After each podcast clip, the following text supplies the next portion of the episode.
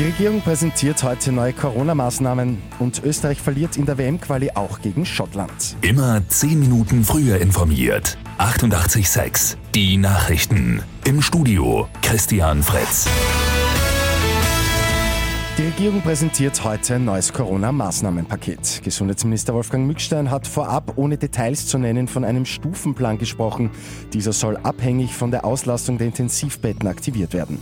Differenzieren will Mückstein dabei auch zwischen Geimpften und Ungeimpften.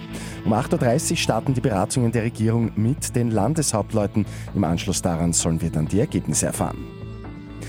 Für Österreichs Fußballer hat es am Abend in der WM-Qualifikation die nächste Niederlage gegeben.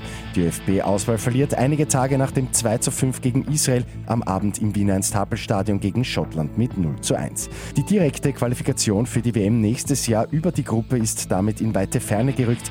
Teamchef Franco Foda bringt die Trainerdiskussion aber nicht aus der Fassung. Wir haben noch vier Spiele, es gibt noch vier, äh, zwölf Punkte zu vergeben. Und äh, sollten wir zwölf Punkte holen, dann hätten wir 19 Punkte und dann schauen wir, wo wir am Ende des Tages stehen.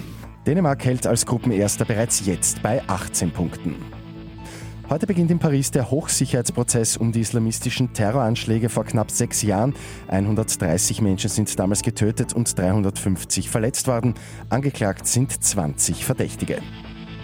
Ein starkes Erdbeben hat weite Teile Mexikos erschüttert. Das Epizentrum war einige Kilometer vom Badeort Acapulco entfernt. Für die Küstenregion ist eine Tsunami-Warnung ausgegeben worden. Und das Burgenland startet eine Initiative für den sicheren Schulweg. Die gute Nachricht zum Schluss. Das Land und die Polizei vermitteln den SchülerInnen das richtige Verhalten auf den Straßen. Ein großes Thema dabei ist auch der Schulweg mit dem Roller oder dem Fahrrad. Mit 886 immer 10 Minuten früher informiert. Weitere Infos jetzt auf Radio 886 AT.